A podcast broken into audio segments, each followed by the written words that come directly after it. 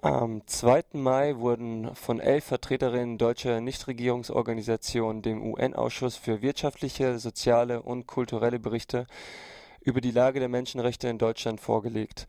Im Mittelpunkt stand die Missachtung der Rechte von Hartz-IV-Empfängerinnen, Menschen in Altenpflegenheimen und psychiatrischer Behandlung, Flüchtlingen sowie inter- und transsexuellen Menschen.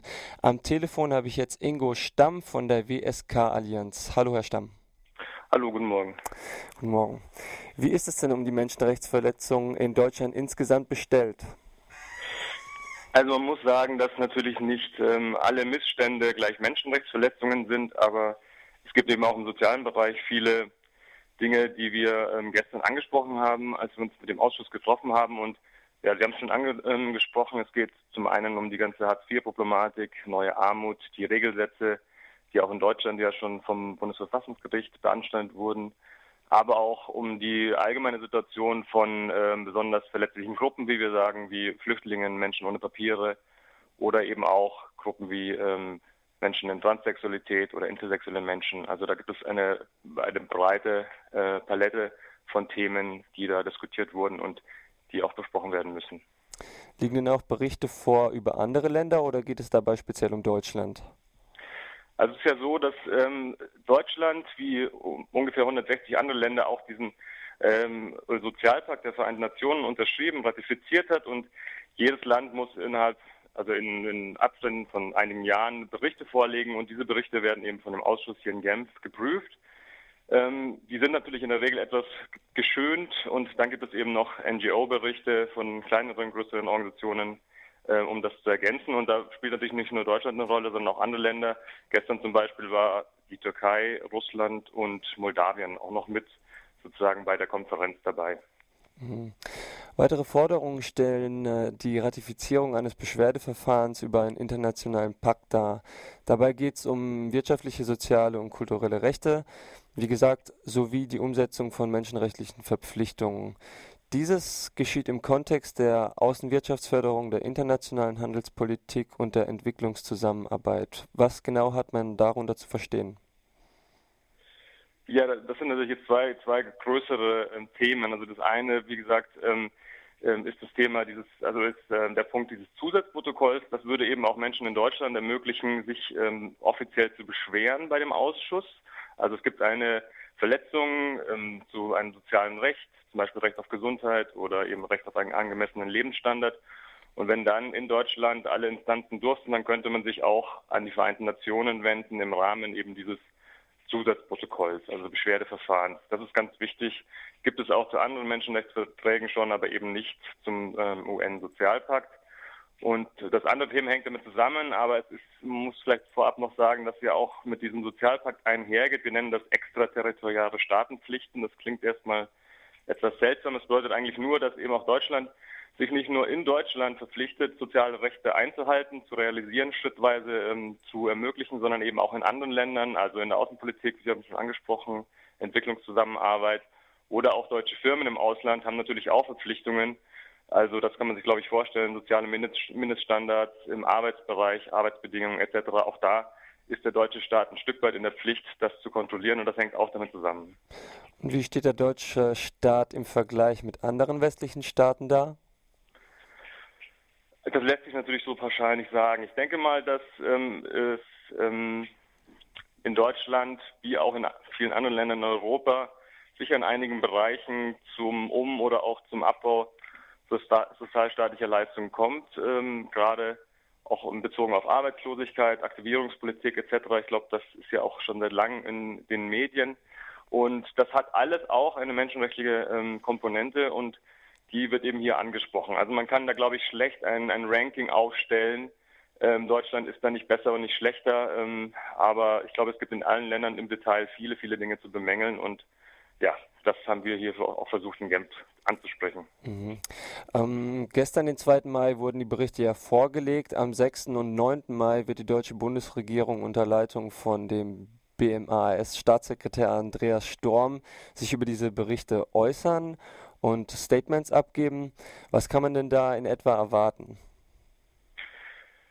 Ja, das lässt sich auch ähm, nicht so ganz äh, vorhersagen. Also es ist ja so, dass natürlich bei diesem, äh, man nennt das konstruktiven Dialog, da bekommt eben die Staatendelegation, das, in diesem Fall ist das Sozialministerium äh, federführend, erstmal die Möglichkeit, ihre Sicht der Dinge darzustellen, also ihren Bericht nochmal auszuführen, beziehungsweise neue, neue Informationen zu geben.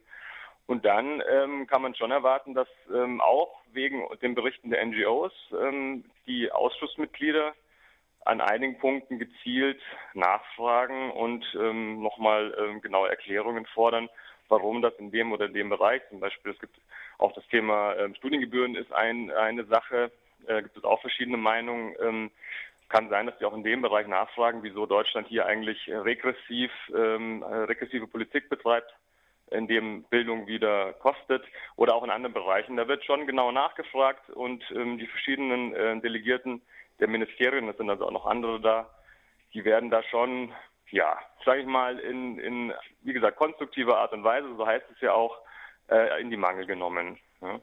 Mhm. Was ich anschneiden wollte, waren die Erfahrungen, äh, die man gemacht hat im Laufe der Jahre. Wir haben ja vorhin über den internationalen Pakt über internationale Handel, Handelspolitik und Außenwirtschaftsförderung gesprochen.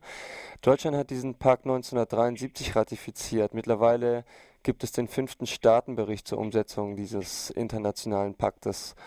Wurde die Bundesrepublik denn jemals bestraft oder hat sie sich in irgendeiner Art beugen müssen und dies auch tatsächlich getan, also ähm, unter, unter der Schirmherrschaft der UN? Ähm, das äh, ist sozusagen nicht vorgesehen und das ist natürlich auch ein Hauptkritikpunkt der Menschenrechtsebene ähm, äh, auf der, der Vereinten Nationen allgemein, dass man dann natürlich begrenzt Möglichkeiten hat, die Staaten, ähm, ja, wie Sie gesagt haben, zu bestrafen oder zu sanktionieren. Ähm, es geht ganz viel um Dialog, überhaupt erstmal einen Konsens zu haben. Das gibt es ja auch durch die Pakte und darüber zu sprechen. Und ähm, wie gesagt, das ist meiner Ansicht nach mehr, als man ähm, so sozusagen auf, auf höchster Ebene sonst hat. Aber es ist natürlich auch nicht ähm, so stark, dass man wirklich jetzt Staaten unter Druck setzen könnte und schon gar nicht natürlich ähm, reiche westliche Staaten. Ähm, insofern ist es schon vorgekommen, dass Deutschland in die Bredouille gekommen ist. Zum Beispiel beim letzten Mal ging es eben um die Situation von älteren Menschen in Pflegeheimen.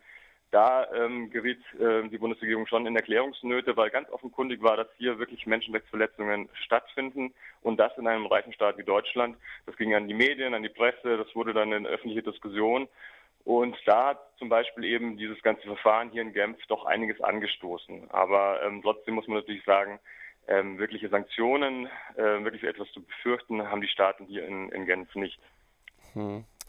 Die Allianz für wirtschaftliche, soziale und kulturelle Rechte in Deutschland, die WSK-Allianz, für die Sie ja in Genf sind, ist ein Ad-Hoc-Netzwerk, bestehend aus 20 zivilgesellschaftlichen Organisationen. Diese Allianz gründete sich im März 2009 mit dem Ziel, auf Menschenrechtsverletzungen aufmerksam zu machen. Wie kann man sich denn über die WSK-Allianz informieren und ihr gegebenenfalls Unterstützung zukommen lassen? Also wir haben natürlich auch einen äh, Internetauftritt. Letztendlich findet man das ganz schnell über wskallianz.de. Ähm, ähm, da sind noch einige Informationen enthalten. Da gibt es dann auch den Bericht, ähm, den wir verfasst haben. Also der liegt auf Englisch und auf Deutsch vor.